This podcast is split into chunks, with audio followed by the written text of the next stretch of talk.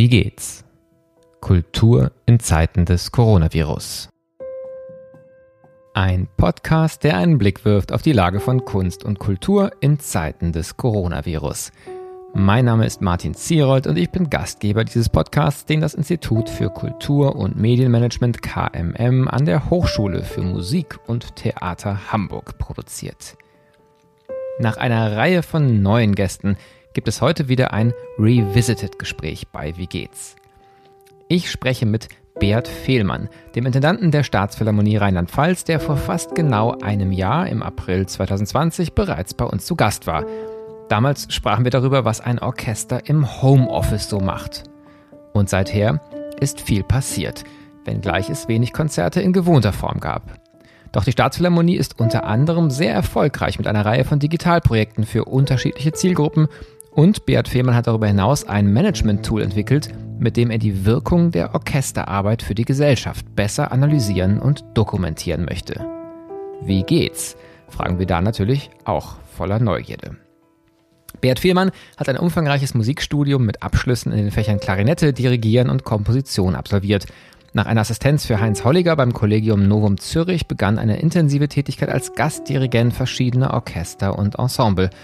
Als Komponist erhielt er für sein Orchesterwerk Mosaik den Komponistenpreis des Göttinger Symphonieorchesters. Als Klarinettist verfolgte er überwiegend Projekte mit experimentellem Charakter.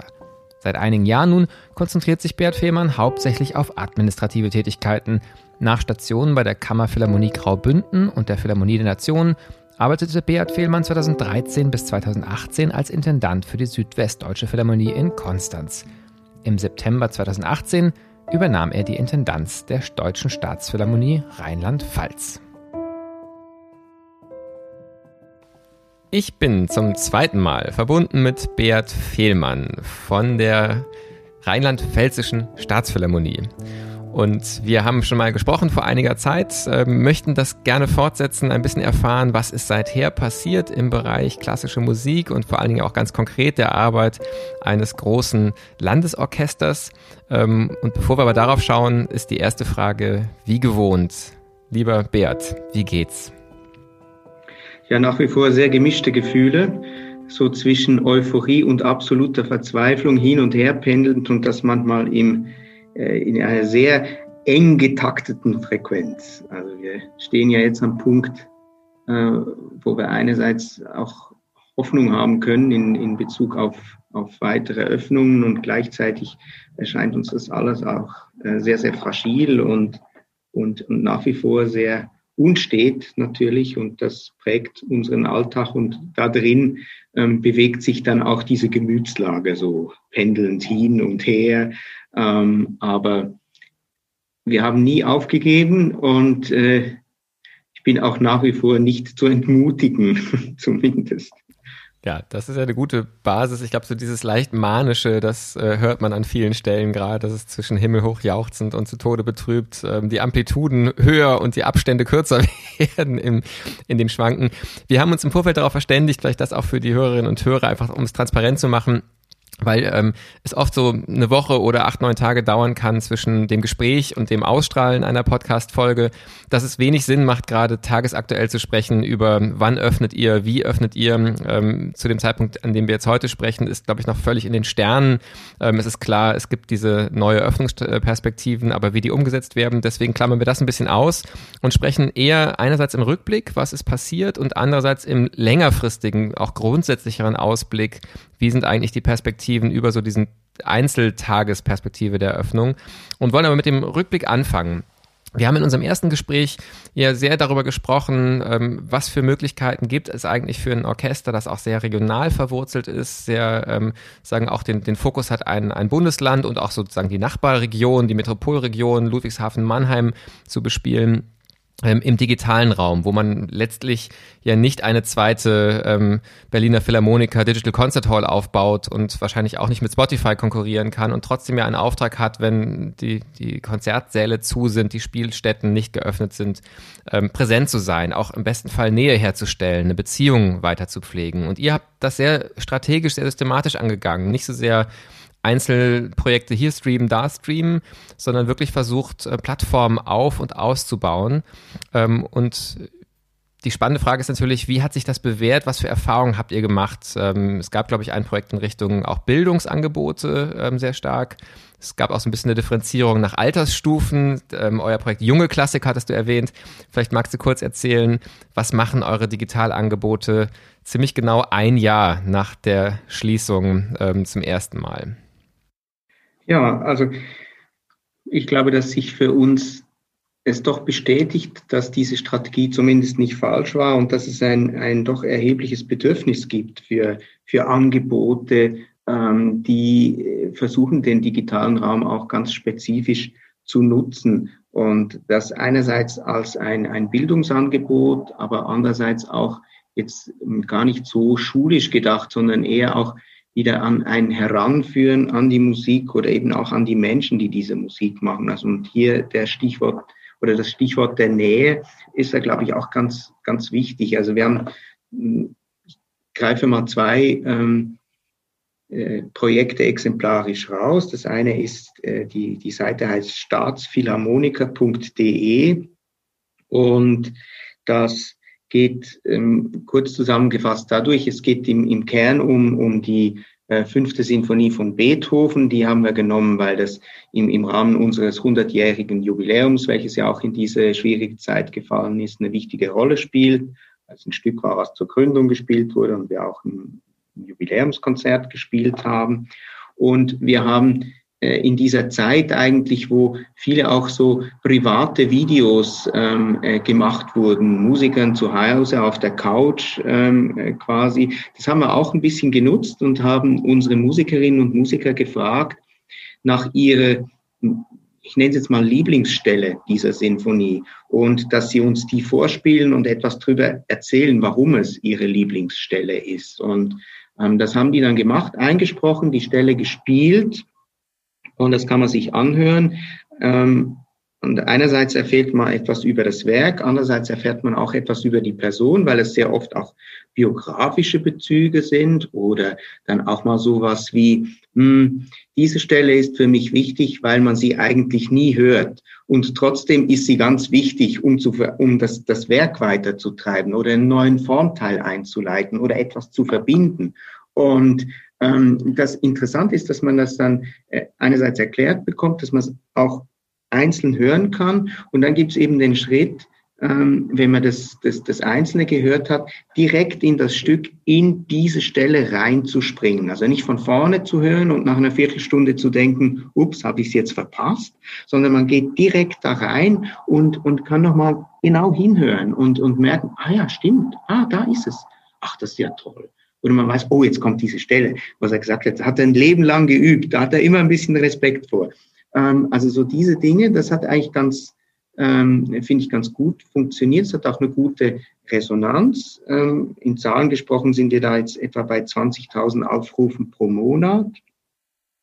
Und das andere Format ist so ein, ein mit der jungklassik.de ähm, eine Seite, die ja auch so eine Lücke schließt mit dem ausgefallenen Schulunterricht und ähm, auch ein ganz konkretes Bildungsangebot für junge Menschen schafft, was äh, einfach extrem nachgefragt äh, ist und, und was, glaube ich, einfach auch fehlt. Da also so eine Vermittlungsebene für sinnvolle ähm, oder für, einfach für, äh, leicht zugänglich, aber trotzdem in die Tiefe gehende äh, Inhalte ähm, dass, dass es solche Angebote gibt, das ist, ist, äh, ja, liegt nicht so auf der Straße quasi und deshalb ist diese Seite, glaube ich, auch ähm, ganz, äh, ganz gut. Wir hatten im ersten Lockdown auch eine, eine sehr respektable ähm, Zugriffsrate. Ist natürlich im Sommer ist sie zurückgegangen während, während der Sommerferien und ist jetzt die letzten Monate wieder sehr, sehr deutlich angestiegen. In Zahlen sind wir jetzt bei 100.000 Zugriffen pro Monat. Ähm, und das scheint wirklich so etwas getroffen zu haben, was viele äh, junge Menschen nutzen können, um etwas über Musik zu erfahren und, und äh, einfach auch zu lernen und, und was, glaube ich, auch ein, ein gutes ergänzendes Angebot ist zu dem, ähm, was, was es eben auch nicht gibt oder also in, in fast eine Lücke schließt. Und, und da glaube ich, das sind so zwei Beispiele, wo man auch so ähm, nochmal sehen kann, dass es, glaube ich, ganz gut gelingt, die, das Spezifische vom digitalen Raum auch zu nutzen ähm, und nochmal auf eine andere äh, Ebene zu übertragen. Und auch so paradoxe Begriffe wie, wie Nähe ähm, äh, da irgendwo auch nochmal zu spielen, weil es ja einerseits entfernen wir uns und, und durch das Digitale äh, ist sicherlich der, der Abstand auch nochmal ein anderer und trotzdem gibt es eine Möglichkeit, Menschen auch näher zu kommen oder auch Musik näher zu kommen. Und das finde ich eigentlich ähm, ganz, ganz schön oder zumindest stellvertretend für das, was wir uns überlegt haben und für das, was uns in dem digitalen Raum ähm, so der, das, das große Anliegen ist oder so den Fokus ausgemacht hat. Du hast jetzt gesagt, einerseits ähm, ist es Stopp, sagen, füllt es gerade eine Lücke, ähm, die besteht. Andererseits äh, hätte es das Potenzial, auch eine Ergänzung zum, zum eigentlich dauerhaften Angebot zu sein. Und vielleicht, das finde ich auch sehr spannend daran, ja gar nicht unbedingt ähm, Ergänzung im Sinne von so den klassischen Vermittlungstätigkeiten, wo man sagt, wir haben jetzt ein Konzert und dazu erklären wir noch mal ein bisschen, sondern eigentlich Projekte, die auch für sich stehen und, äh, und sagen auch bestehen können, unabhängig davon, was das aktuelle Programm ist. Ähm, könnt ihr schon heute absehen, werdet ihr das in, auch auf diesem Level, in dieser, sagen wir, dieser, dieser, dieser Schlagzahl und Tiefe fortführen können, auch essentiell? Ist das der Plan, dass das Angebote sind, die dann dauerhaft betrieben werden von euch und zum Beispiel auch vielleicht nach, nach Beethovens Fünfter ein neues Werk auch in, entsprechend vorgestellt wird mit Lieblingsstellen, mit, mit persönlichen Bezügen und, und so einem biografischen erklärenden Ansatz? Ja, also das auf jeden Fall. Ähm, das ist auch teilweise schon, schon konkret in Arbeit, ähm, um da wirklich weiterzufahren. Und ich glaube, das wurde für uns nochmal so ein bisschen klar, dass es im, in diesem äh, Portfolio des, des, des Angebotes ähm, diese, diese digitale Ebene einfach nochmal ähm, ja sicherlich mit, mit einer ja, mit einer größeren Aufmerksamkeit brauchen und geben wird zukünftig, als wir es hm, vor der Krise angedacht hatten. Ähm, auch wenn das damals schon eine Rolle gespielt hat und wir uns Gedanken gemacht haben, ähm, war in dem Sinne äh, die Krise so ein Turbo und, und hat uns auch nochmal in ja, so was die Wahrnehmung der, der Brisanz oder der, der, der Bedürfnisse entspricht, glaube ich, ein paar Jahre nach vorne katapultiert, ähm, wo wir so gedacht, okay, wir gehen jetzt in, in, in äh, also wir hatten so einen Drei-Jahres-Step-Plan, um da hinzukommen, äh, haben wir das versucht jetzt halt wirklich auch zu komprimieren und sind jetzt an der Stelle und sagen, okay, wir sind schon fast da und jetzt geht es schon wieder darum, sich zu überlegen, wie überführen wir das in der Zukunft. Und ich denke, diese ähm, das Interesse, was da ist, das wird sich natürlich relativieren, wenn wieder ein normaler Betrieb ist. Aber ich glaube, dass es trotzdem ein, ein Bedürfnis auch deckt und dass es etwas ist, was begleitend, ergänzend, aber in sich auch ganz eigenständig bestehen wird und was für uns genauso eine, ähm, ja, eine Linie ist, wie, wie wir äh, Konzerte für junge Menschen äh, im Live-Format machen, wie wir Kammermusik machen, wie wir mal Abo-Konzerte machen oder was auch immer. Ähm, also glaube ich, gehört eben, gehören diese digitalen Inhalte genauso dazu in, in, dieses, in diese Gesamtschau und benötigen genauso äh, Ressourcen. Äh, deshalb glaube ich, ist da wird sich da auch eine gewisse Verschiebung, da, da zeichnet sich auch eine Veränderung ab, wie wir Ressourcen innerhalb eines, einer normalen Spielzeit zukünftig verplanen werden. Ja, sehr spannend. Ähm, erinnert mich daran, was Ruth Rosenberger, die Leiterin digitale Dienste von der Stiftung Haus der Geschichte hier im Podcast erzählt hat. Die sagte, dass sie sehr früh, also auch schon lange Jahre vor der Krise begonnen haben, ähm, ihre digitalen Plattformen als ein weiteres Haus zu betrachten, als Museum. Das ist nicht immer ein anderer Kontext, aber eben, ich glaube, in diese Richtung deuten ja auch deine Überlegungen zu sagen, dass es wirklich ein eigenständiger und auch mit eigenständigen Ressourcen ähm, versehene Teil der, der Aktivitäten eines Orchesters künftig sein kann und vielleicht auch sein sollte. Ich würde gerne ähm, sagen, den, den Blick, wir sind ja jetzt schon so ein bisschen bei der Zukunft, auch ähm, nochmal weiter auf die Zukunft richten.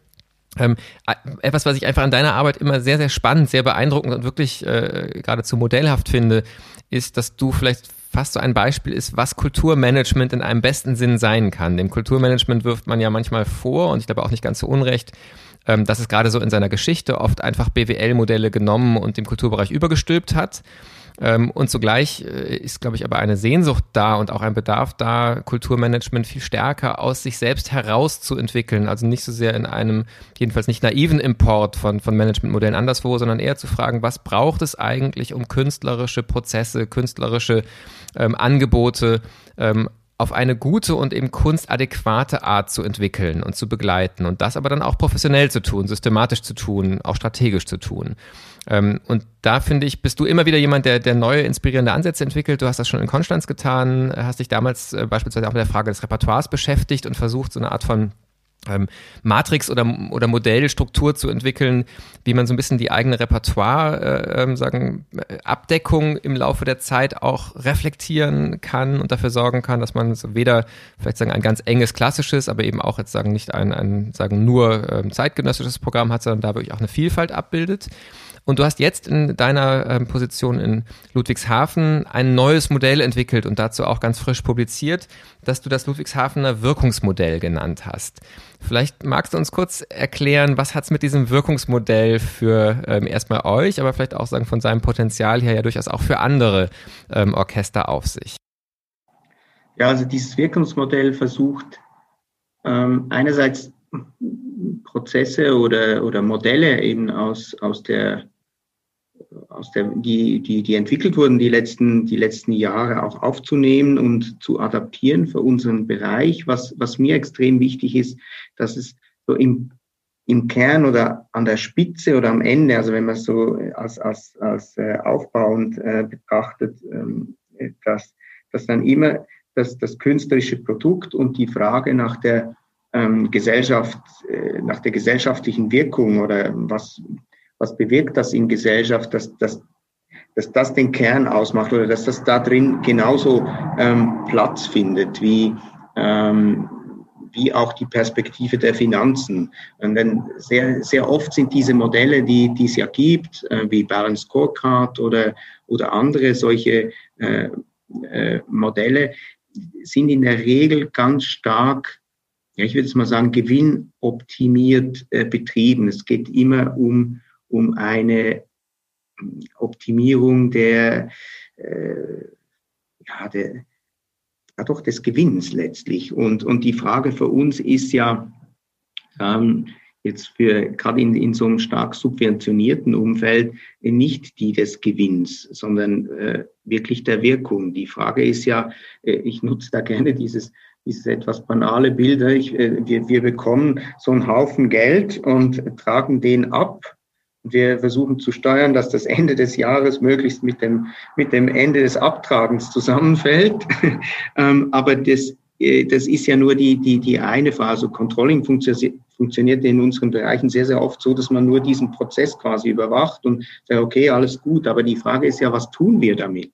Ähm, was bewirken wir mit, mit diesen Geldern? Und deshalb habe ich dieses äh, Modell entwickelt, das Modell in sich ist so ein, ein, ein neuen Perspektivenmodell. Also es, es äh, setzt auf, auf auf der Idee einer, einer Balance Scorecard, also halt der Idee, dass letztlich alles mit allem zusammenhängt. Und es ist der Versuch, ähm, diese Zusammenhänge äh, in, in eine Wirkung ähm, zu, zu stellen und mit mit quantitativen und qualitativen Beobachtungen das irgendwie auch ausdrückbar oder messbar zu machen. Und so gibt es halt ähm, wirklich so einen ganzen Kreis an, an verschiedenen Perspektiven. Da spielen Finanzen eine Rolle, da spielt aber auch die Frage der, der Verantwortung, also wenn es mal Nachhaltigkeit eine Rolle, es spielt aber auch die, wie, wie entwickelt sich eine Institution weiter, wie gehen wir mit Mitarbeitenden um, wie kommunizieren wir, mit wem kommunizieren wir, ähm, die Qualität, finde ich, ist auch ein, ein, ein sehr, sehr wichtiger Faktor, ein, sehr komplizierter Faktor in, in, in, unseren Bereichen, um das irgendwie zu verstehen und zu managen.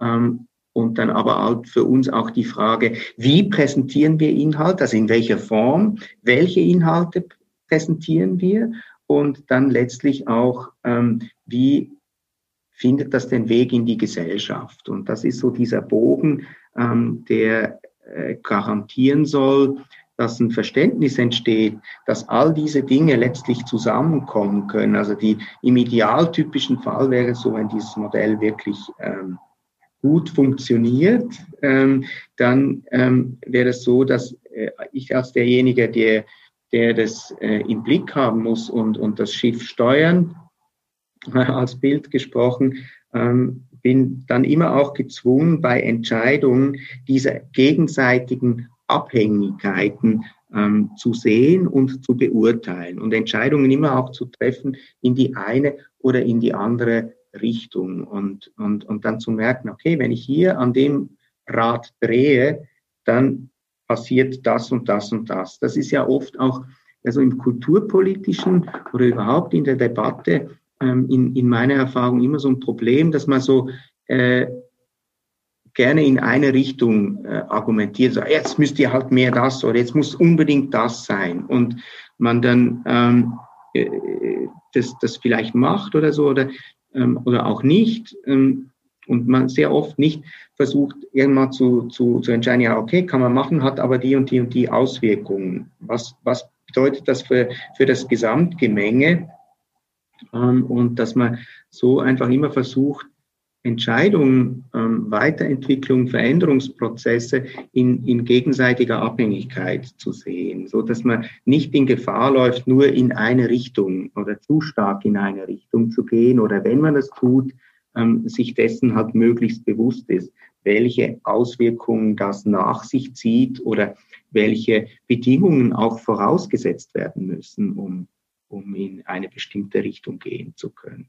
Und es ist gleichzeitig auch so finde ich es zumindest, ein extrem hilfreiches Kommunikationstool. Nochmal zu beschreiben, was wir tun, wie wir es tun und was wir damit bewirken. Das ist, glaube ich, nochmal so eine Ergänzung. Ich, aber für die Legitimierung unserer Institution nutzen wir ja gerne so soziologische, philosophische äh, oder manchmal auch tradierte Ansätze im Sinne von gibt's halt schon lange ähm, und wir haben einen wichtigen Kanon, der zu pflegen ist wichtig. Ähm, das sind äh, äh, absolut ähm, richtige und wichtige Argumente. Ich finde es aber sehr hilfreich, ähm, noch so weitere Aspekte auch in diese Diskussion einfügen zu können und, und diese auch ergänzen zu können und nochmal zu zeigen, ähm, was damit äh, passiert und dass man das eben nicht nur ja, jetzt zum Stichwort Umwegrentabilität oder so ist dann vielleicht so ein Fluchtpunkt, äh, um, um, das, um das einzuholen. Und ähm, aber äh, das, ich, also ich will jetzt nicht dieses, dieses Prinzip irgendwie lächerlich machen oder, oder als, als, als äh, weniger wert ähm, deklarieren. Überhaupt nicht. Das ist, ist ein mögliches Erklärungsmodell, aber ich glaube, letztlich geht es uns als Institution doch immer um die Inhalte. Ähm, und, und es, es muss, ich finde, wir müssen aus dem Kern heraus erklären können, was wir da machen und warum wir es tun und eben was wir damit bewirken. Und das versucht dieses Modell ähm, einfach zu leisten und, und irgendwie ja so messbar oder managebar oder eben steuerbar zu machen.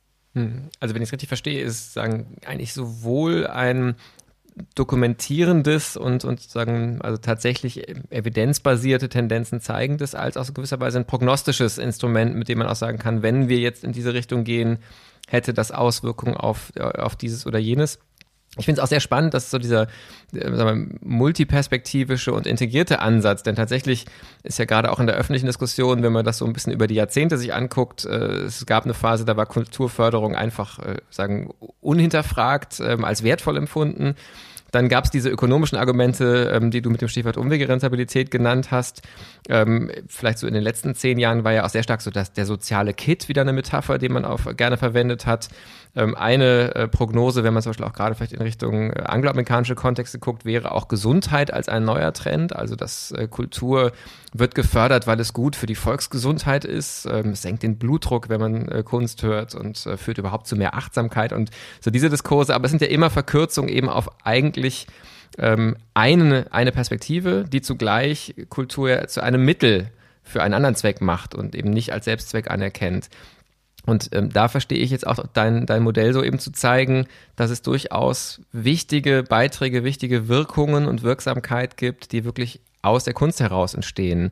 Ähm, welche Erfahrungen hast du denn gemacht? Wie sehr lassen sich jetzt Gesprächspartnerinnen, wenn du es als Kommunikationsinstrument auch siehst, vielleicht aus der Kulturpolitik, vielleicht aber auch von, von Sponsoren, vielleicht sogar auch aus dem Publikum, ein auf diese ja doch sehr differenzierte und anspruchsvolle Perspektive, die ihr mit diesem Modell jetzt anbietet? Oder was braucht es, damit sich Menschen einlassen? Wann, wann funktioniert es aus deiner Erfahrung gut? Ja, also, also es funktioniert natürlich immer dann gut, wenn man, wenn man das quasi selber führen kann. Ähm, und es gibt vielleicht auch so zwei Perspektiven. Also es gibt einerseits ähm, in der Kommunikation natürlich die Perspektive nach innen. Also es ist auch tatsächlich ähm, durchaus hilfreich, in die Institution hinein ähm, Dinge erzählen zu können, darstellen zu können. Ähm, und dann halt raus, ein Stichwort Kulturpolitik. Ähm, also was man, glaube ich, sicherlich auch sagen kann, das ähm, äh, klingt jetzt vielleicht ein bisschen schelmisch, aber es kanalisiert die Diskussion erst einmal darin, dass so pauschale Positionen eigentlich nicht mehr eingenommen werden können.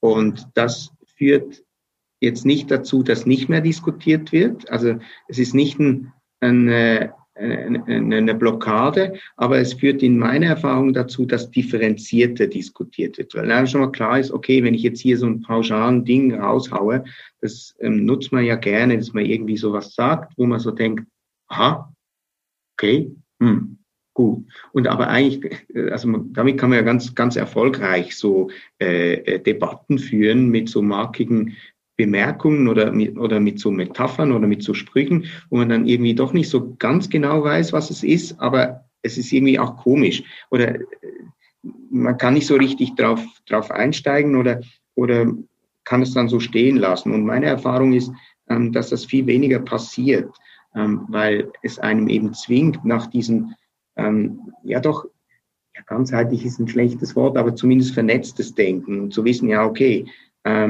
ich argumentiere jetzt in die Richtung und ich mich dann aber selber auch mahne in der Diskussion, okay, wenn ich jetzt hier gehe, Moment, wie verschiebt sich jetzt nochmal das Gefüge? Also ich, ich nehme das so ein bisschen mit. Ich kann diesem, diesem Netz nicht einfach so entrinnen. Also ich spüre, wenn ich, wenn ich in eine Richtung gehe, eben dass, dass es, ähm, dass sich die anderen Sachen, dass mich das nicht unbedingt zurückhält.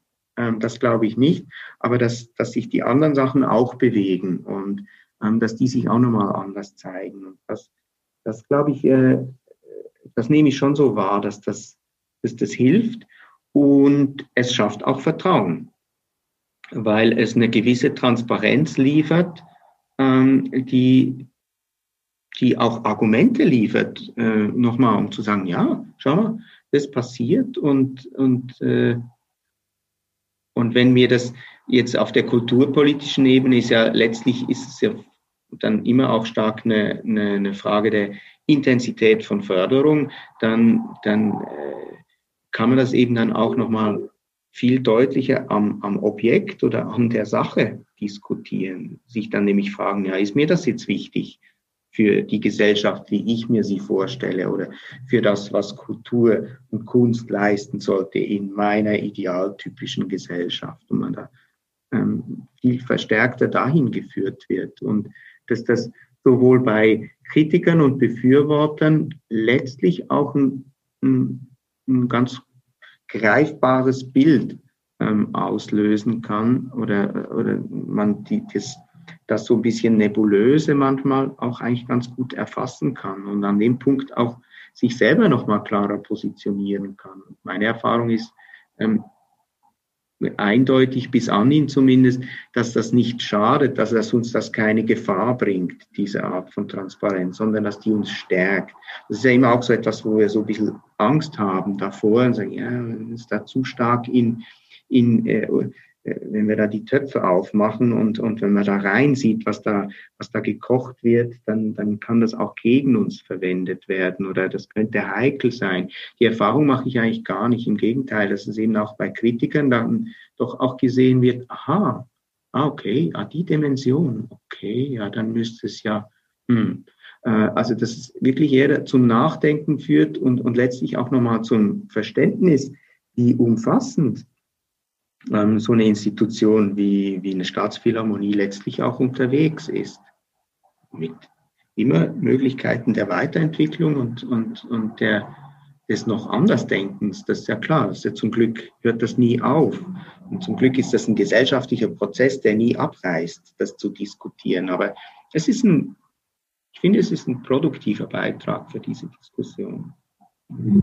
Weiterentwicklung ist da, glaube ich, auch ein ganz, ganz spannendes Stichwort nochmal, weil du auch in dem Artikel, glaube ich, beschreibst, dass ihr euch ja sagen, mit diesem Modell auch sagen, in die Lage versetzt, euch selbst mit euch selbst zu vergleichen, weil es natürlich ganz schwer ist, ähm, in einem föderalen System, ähm, jedes Orchester hat seine lokalen Kontextbedingungen, seine ähm, ganz spezifische Situation, so dass es schwer ist, Benchmarks, äh, sagen die objektiv äh, über über verschiedene Klangkörper gezogen werden äh, zu finden, bisschen wahrscheinlich auch zu der Frage, dass auch die Zugänglichkeit der Zahlen und Daten gar nicht immer so gegeben ist. Und das heißt, ein erster und ja wirklich auch sehr aussagekräftiger Schritt wäre es zu gucken, wie haben wir uns denn entwickelt im Vergleich zu uns selbst vor einem Jahr, vor zwei Jahren.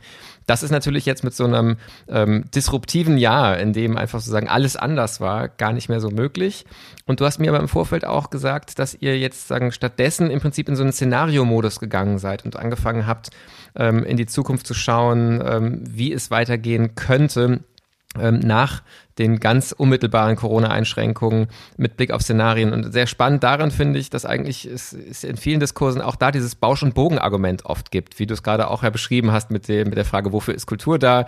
Da haben manche die, die markigen Sprüche und die Metapher und ähm, das ist toll für eine Talkshow und vielleicht auch gut für eine Podiumsdiskussion äh, mit Kulturpolitikerinnen und Kulturpolitikern. Aber die Frage ist oft, was folgt daraus und bleibt das nicht auch schal? Und ähnlich erlebe ich oft die Corona-Frage, was kommt danach? Wo man das Gefühl hat, es gibt zugespitzt, eigentlich ganz ähnlich wie bei vielen anderen Transformationsthemen auch. Es gibt diejenigen, die sagen, ach, ist doch alles schon da gewesen. Am Ende ähm, hat die Menschheit sich immer wieder eingependelt auf dem Niveau, wie es vorher war und ähm, da wird jetzt gar nicht groß was bleiben. Und es gibt die anderen, die im Bauschenbogen sagen, nein, das ist jetzt das Ende von allem, was wir kannten und äh, danach wird nichts mehr sein wie vorher. Und beides hinterlässt einen mit diesem Gefühl, naja, ganz plausibel ist das nicht. Es wird irgendwie was dazwischen sein, aber dann differenzierter einzusteigen, das ist ja gerade die Herausforderung. Und ihr probiert, glaube ich, genau das gerade. Ihr probiert gerade sehr viel konkreter zu beschreiben, an welchen Stellen sind denn eigentlich die Fragen, die diskutiert werden müssten, die wir zu wenig diskutieren. Vielleicht kannst du uns da mal ein bisschen in eure Szenarien Einblick geben. Also wir nutzen ähm, das jetzt an, in dem Moment tatsächlich auch so, weil eben dieses äh, Rückvergleichen ähm, schlichtweg nicht sinnvoll erscheint, ähm, jetzt noch viel stärker auch in die Zukunft zu blicken. Und wir nutzen die, diese, diese verschiedenen Perspektiven, also diese neuen Perspektiven, ähm, quasi auf der, auf der einen Seite, um, um die verschiedenen Themensettings ähm, zu, zu setzen. Und ähm, haben dann für diese einzelnen Perspektive nochmal so jeweils zwei Schwerpunkte ähm, definiert also da kann man, wenn ich den, den, den, den ersten Punkt jetzt quasi diese, äh, in dieser Logik äh, aufgreife, dann sind das, das sind das die Finanzen. Ähm, und, und hier ähm, haben wir uns auf den, auf den Bereich der, jetzt in, in, in diesen Szenarien, auf den Bereich der Einnahmen konzentriert und konkret sind es zwei, zwei, zwei äh, Bereiche, das ist der Kartenverkauf und das ist, sind die Zuschüsse. Ähm, und da, äh, das kommt daher, dass ich, dass ich glaube, dass das für uns ähm, natürlich äh, die, die, die Frage sein wird, wie, wann kommen, wie, wie, in welcher Intensität und wie, wann kommen die Leute wieder zurück ähm, und wie wird es dann möglich sein, erstmal Karten zu verkaufen oder Angebote? Es ist ja auch viel diskutiert, wie ist denn mit digitalen Angeboten? Sind die immer gratis oder wie, wie ähm, können wir auf der Einnahmenseite steuern? Und auf der anderen Seite ist für uns tatsächlich die Frage des Zuschusses einer der, der aus meiner Sicht wichtigen, denn ich, ich glaube schon, dass ähm, wir in, in der Logik, wie wir gefördert werden oder wie, wie in, in so einer Landespolitik ähm, Finanzen geregelt werden, ist, dass, dass wir die Krise ähm, sehr zeitverzögert spüren werden in diesem Bereich. Also ähm, die, wir sind jetzt in der komfortablen Lage, dass, dass die aktuellen Haushalte erst einmal ähm, finanzi finanziert sind und erstmal durchlaufen. und wir im Prinzip so weitermachen können wie geplant, also eigentlich nicht eine, eine wahnsinnige Gefahr haben. Aber ähm, die sinkenden Steuereinnahmen und der Verteilkampf im Bereich der freiwilligen Leistungen, wo wir ja dazugehören, der wird sich natürlich zuspitzen. Und das merken wir dann drei Jahre nach der Krise oder so. Also für, für uns wird wird die Krise gerade in dem Bereich zu einem späteren Zeitpunkt noch einmal deutlich äh, dann spürbar werden. Deshalb ähm, ist es jetzt bezogen auf dieses, äh, äh, auf diese Perspektive ist das tatsächlich etwas, ähm, was man sich, glaube ich, gut überlegen muss und wo man auch sich dann strategisch auf, auf die Zeitschiene übertragen, halt überlegen kann, was müssen wir jetzt tun oder was können wir jetzt tun, um, um diese Prozesse möglichst zu unterstützen. Und so sind wir also diese neuen Perspektiven durchgegangen. Es funktioniert immer in der gleichen Logik, wie jetzt gerade erklärt. Also es gibt dann einen, einen, einen Schwerpunkt. Bei Entwicklung zum Beispiel gibt es den Bereich der Agilität, das ist ein Modebegriff, wenn man so will, aber trotzdem, ähm, glaube ich, ist es ähm, auch ein, ein wichtiger Aspekt, ein, ein, wichtiges Learning aus dieser Krise, wo wir gesehen haben, wie so ein, ein Staatstanker ähm, auch äh, versucht, wendig zu werden. Und wir sind jetzt wirklich in der Situation, dass wir manchmal innerhalb von, von wenigen Tagen ähm, unsere, unsere Strategie oder unser, unser Angebot nochmal völlig neu denken müssen, weil wir Regelungen bekommen, die wir so nicht haben voraussehen können. Ähm, oder die drei Szenarien, die wir uns äh, bereitgelegt haben, dann doch nicht treffen, weil irgend noch bei einer Verhandlung noch was dazugekommen ist, was im Vorfeld irgendwie nie ähm, für uns greifbar war. Und, und diese Flexibilität oder diese Agilität eben auch wirklich halten zu können, ist, glaube ich, äh, auch ein wichtiger, ein wichtiger Faktor, wenn es um Weiterentwicklung geht und etwas, was ich mit bekommen möchte. Und also diese neuen Perspektiven haben wir so durchdekliniert in, in diese Bereiche und, und sie dann ähm, zeitlich gegliedert ähm, und, und, und so ein, ein, ein grundsätzliches Öffnungsszenario dahinter gelegt. Und das sieht jetzt in, in, in der aktuellen ähm, Zeit, wo wir uns jetzt befinden, das hat so die, die Überschrift Unsicherheit also ich bin äh, damals, das entstanden ist das im, im ja, August, September letzten Jahres. Ich habe damals ähm, quasi vorausgesagt äh, oder angenommen, dass wir im, im März ähm, oder im Frühling so als, als, als Bezugspunkt in so einer Übergangsphase sein werden, wo man nicht so sicher sein kann, ja, öffnet sie jetzt, wie öffnet es, was passiert vielleicht auch mal noch mal so hin und her pendelt. Ähm, das war die Idee für, für den Beginn der Spielzeit ähm, sind wir in unserem Modell von, von Öffnungen ausgegangen, also hin zu einer Normalisierung, wenn man so will. Und ähm, quasi eine Normalisierung haben wir dann für den äh, Januar 22 mal äh, in, in unserer Planung äh, so vorgesehen. Das sind also quasi so in der Sequenz die Abschnitte zeitlich. Und dann haben wir immer für, für all diese ähm, für all diese äh, Abschnitte oder für all diese Perioden dann diese, diese Bereiche und die, die Situation beschrieben, ganz praktisch, ähm, und dann eine Reaktion und, und eine Herausforderung. Ähm, und mit dem arbeiten wir jetzt quasi da. Das ist so nebst dem ähm, Tagesgeschäft ist das so unsere strategische Leitlinie, weil etwas, was mich ähm, ja eigentlich seit es diese Krise gibt, enorm umtreibt, ist, ist die Situation, dass wir, auch wenn wir versuchen, so viel wie möglich zu machen, trotzdem sprechen wir von einem, von einem Output-Volumen, ähm, das äh, deutlich unter dem liegt, was wir normalerweise produzieren. Also der, wir machen, wir können nicht so viel machen wie normalerweise. Und auf den ersten Blick ähm, denkt man dann immer, oh ja, das ist ja perfekt, endlich mal ein bisschen mehr Zeit und Freiraum für all die strategischen Dinge, für all diese Überlegungen, die sonst so im Tagesgeschäft untergehen.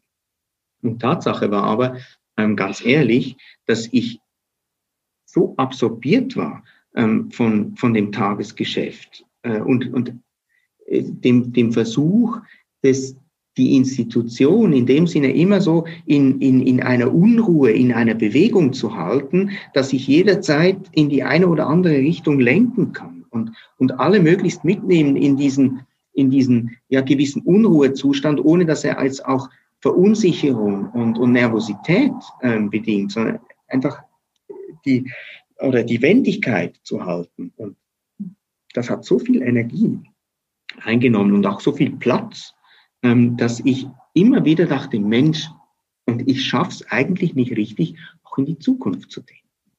Und das hat mich total beunruhigt und deshalb habe ich gesagt, okay, jetzt brauche ich eine Struktur ähm, für mich dahinter, die mich, ähm, die mich äh, ja zwingt, auch geradezu, ähm, das nicht aus den Augen zu verlieren. Und ich habe mir dann überlegt, ja, wie mache ich das? Und ich so, ja gut, eigentlich habe ich ja also behaupte ich ja so ein Modell und dann äh, muss ich mich jetzt auch selber beim Wort nehmen und, und habe versucht, das jetzt wirklich auch so anzuwenden und in, in, so, ein, in so eine hm, in so eine Systematik zu überführen, wie man diese Unsicherheit auch managen könnte, die unsichere Zukunft. Ähm, und das hilft mir jetzt tatsächlich, um auch ja so ähm, um Prozesse wirklich auch voranzutreiben, nichts zu vergessen und gleich, gleichzeitig auch zu sehen, aber wir sind doch auch auf dem Weg. Also es ist einerseits eine Beruhigung ähm, zu merken, na, wir sind schon dran und andererseits aber ist es auch ein guter Motor,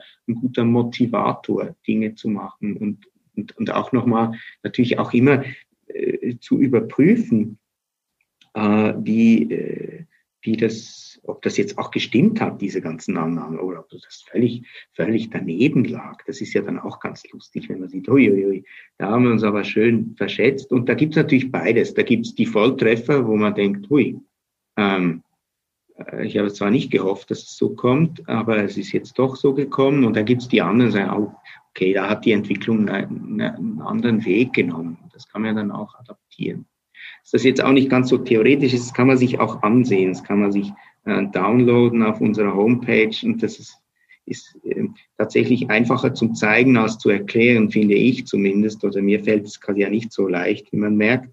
Äh, vielleicht kann man den Link dann auch einfach noch unter den Podcast packen. Mhm. Genau, gerne die Show auch mit auf, dass man da nochmal einen, einen Blick werfen kann. Ich finde es äh, sehr spannend. Ich finde auch, dass man sich durchaus vorstellen kann, eben auch so die verschiedenen Funktionen, die so Szenarienarbeit und dann eben auch Szenarien zu haben helfen kann. Und ich glaube, das ist ja auch einer der Punkte, an denen gerade auch viele hadern und verzweifeln, ähm, dass man eben an vielen Stellen auch das Gefühl hat, man hätte Zeit zur Vorbereitung gehabt auf viele Szenarien und sie ist an, an manchen Stellen eben auch nicht genutzt worden.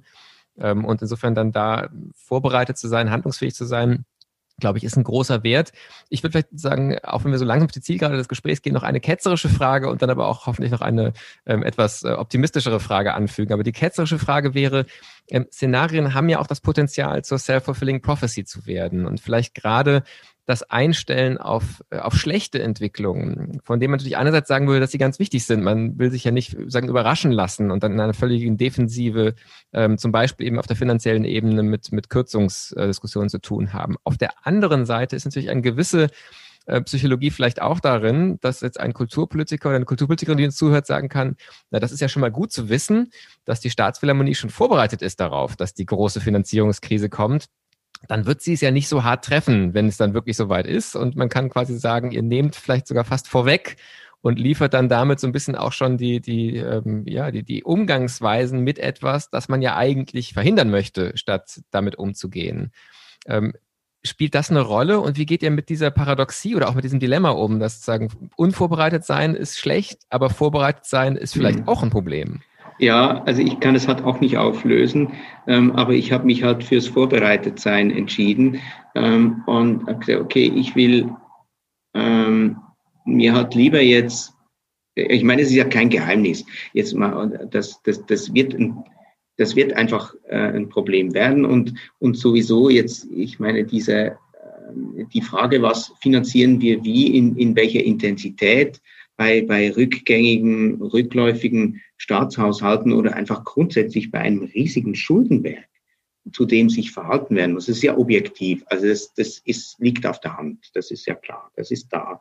Und ähm, ja, ich, ich, äh, ich finde es schon, schon richtig, und, und wichtig, ein Bewusstsein zu schaffen äh, in, in äh, also sowohl nach innen als auch nach außen, dass das, dass das eine Problemstellung ist und aber halt jetzt auch die Zeit zu nutzen und zu zeigen, ja, guck mal, aber auch, was das, was das jetzt ähm, eben alles auch bringt. Ähm, und, und dann eben weniger die Frage, ähm, ja, wie viel können wir jetzt einsparen, sondern was ist uns das eigentlich wert? Ähm, was wollen wir denn eigentlich? Warum brauchen wir das? Und, und, und ich glaube, dass es dann trotzdem der bessere Weg ist, ähm, da eine, eine, eine, Antwort zu liefern, da auch äh, vorbereitet zu sein, als also agieren ist halt immer besser als reagieren. Ähm, und äh, von dem her glaube ich, dass es unter den zwei ähm, unter diesen zwei Wegen, der beide, äh, die, die beide zum Absturz führen können, so quasi. Ähm, also zumindest für mich der, der eindeutig bessere ist. Ja, ich bin, lieber, bin wirklich lieber auf den Absturz vorbereitet, als dass ich dann zum ersten Mal überlege, was es ist. Und, und äh, äh, zum Beispiel der Begriff der Nähe ist, ist da ja auch mh, hm, wieder ein ganz wichtiger, dass wir versuchen, eben unser Publikum ähm, möglichst nahe auch in dieser Zeit an uns zu binden und, und möglichst emotional auch zu verbinden. Deshalb die Ebene der, dass wir versuchen auch möglichst jedes Mitglied dieser Institution zu nutzen als Kommunikationsebene, um da auch möglichst viel Zuspruch zu haben und wenn was passiert, möglichst größten Aufschrei produzieren zu können oder zumindest ein, äh, ein, ein Gefühl dafür, dass es eben doch viele Menschen gibt, denen das wichtig ist und dass, äh, dass man sich dann nochmal genauer überlegt, was man da tut und, und in dem Sinne auch von unserer Seite das Thema zwar anspricht, aber auch versucht, den Druck möglichst hoch zu, zu legen und zu sagen, schaut mal hier, das ist hier, hier sind wir, das machen wir. Und jetzt müsst ihr uns sagen, also genügt euch das wirklich nicht oder was möchtet ihr dann haben? Und ich glaube, dass das die bessere Ausgangsbasis ist trotzdem. Und wir werden sehen, niemand kann es wissen, das ist klar. Ja, und ich meine, im besten Fall, ähm, das finde ich, zeigt ja auch dieses Modell insgesamt, äh, erlaubt das ja dann auch viel differenzierter zu sagen, wenn dann, also wenn das passiert, wenn ihr das nehmt, dann hat das die und die Konsequenzen in den und den Bereichen. Und man hat auch da nicht so sehr die Pauschalargumentation, nur 10 Prozent kann jeder sparen, so nach dem Motto, sondern wirklich, man könnt, könnt ihr ja tatsächlich auch in euren Szenarien zeigen, 10 Prozent bei den Finanzen heißt konkret in den und den Wirkungsbereichen die und die Auswirkungen. Und ich denke auch, da ist es sicherlich sehr, sehr gut vorbereitet zu sein. Aber ich wollte die Frage unbedingt stellen, weil das Argument begegnet einem immer wieder, dass auch manche sagen, wir, wir ignorieren das einfach, weil es darf gar nicht passieren. Und ähm, ja, es, ich glaube, du hast das alles äh, Wesentliche dazu gesagt. Ähm, die letzte Frage mit Blick auf die Szenarien Einfach weil, glaube ich, alle dürsten ähm, in diesem manischen Zustand zwischen Himmel hoch jauchzen und zu Tode betrübt, den wir am Eingang hatten, nach den positiven äh, Perspektiven. Ähm, was hat dir denn an der Szenarienarbeit richtig Spaß gemacht? Was ist denn der Bereich, wo du sagst, da gibt's auch was, an das man sich halten kann, wo wirklich was Positives gerade äh, entsteht oder sagen die Chance auf etwas richtig Positives ist? In welchem der Bereiche hast du da vielleicht ein Beispiel noch zur Hand? Ähm damit ich noch ein bisschen Zeit habe, um, um über das, das richtige Beispiel nachzudenken, antworte ich mal so ein bisschen pauschaler. Also grundsätzlich fand ich das total ähm, spannend, die Arbeit, ähm, sich, sich zu zwingen, ähm, wirklich mal genau zu sein und ähm, sich einerseits irgendwo hin zu transferieren und dann aber nicht nur zu sagen, ja, ja, es wird, es muss alles anders sein. Und jetzt brauchen wir unbedingt ein, ein völlig neues äh, Ding. Und dann nochmal wirklich genau sagen, was denn? Was denn eigentlich? Und was denn ganz genau? Und wie können wir es angehen? Das, ähm, das hat mir, ähm, ja, das hat mich positiver äh, gefordert.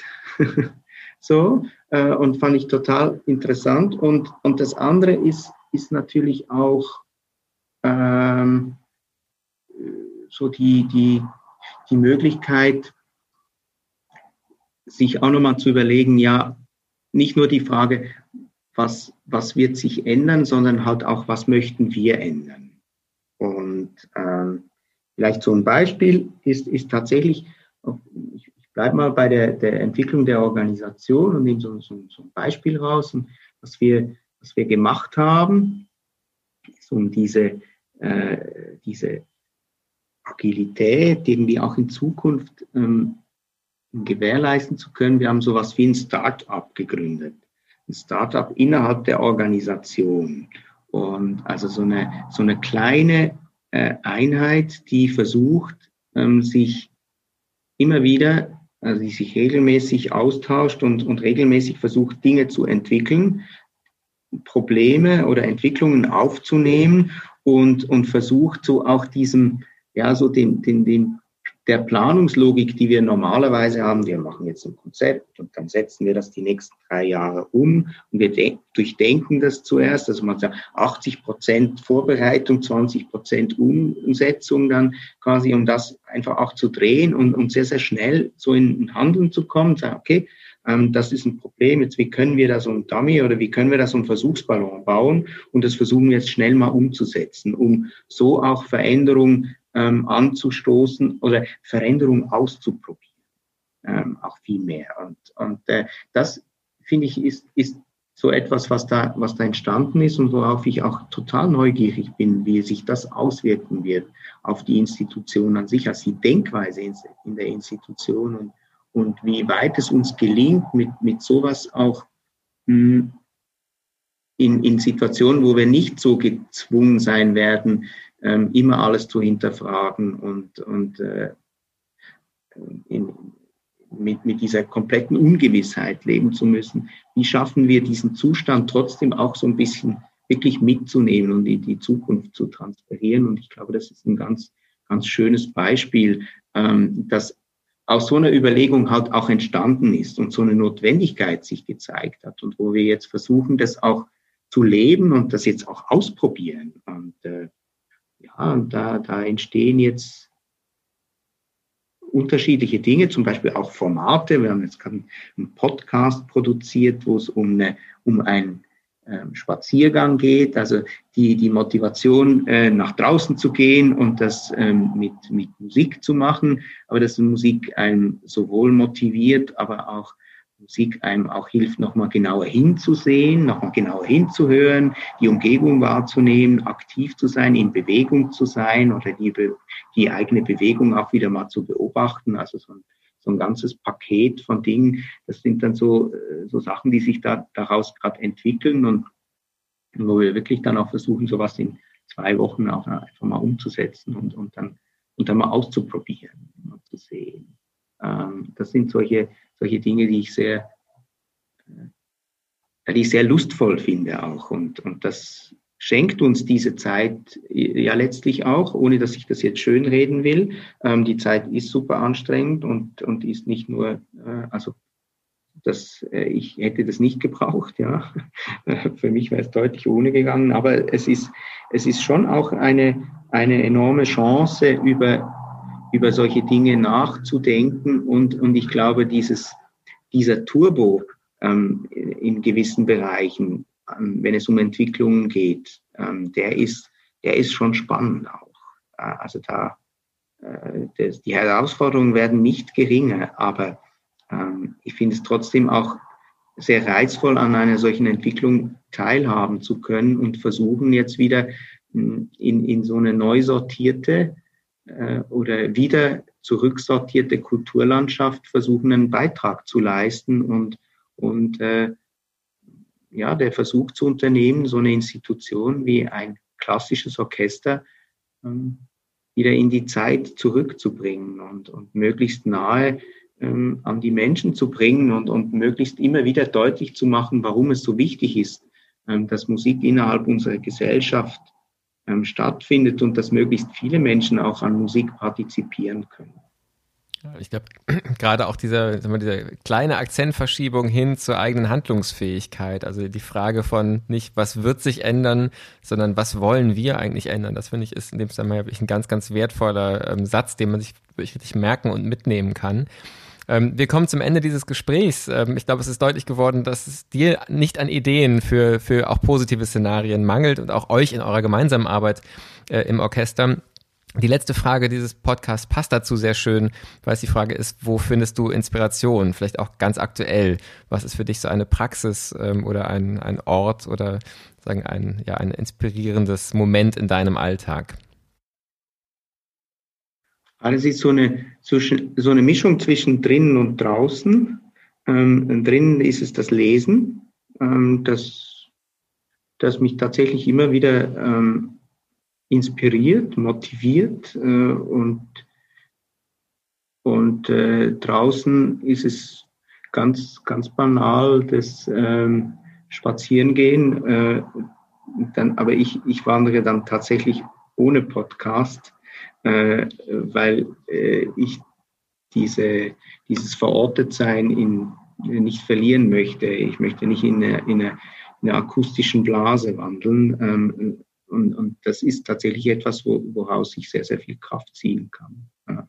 Und das auch immer äh, einen schönen frei. Ich finde, vor allem beim Gehen ähm, ist es so diese schöne Mischung von, man findet Dinge, man verliert sie und sie kommen wieder zurück oder sie sind verloren.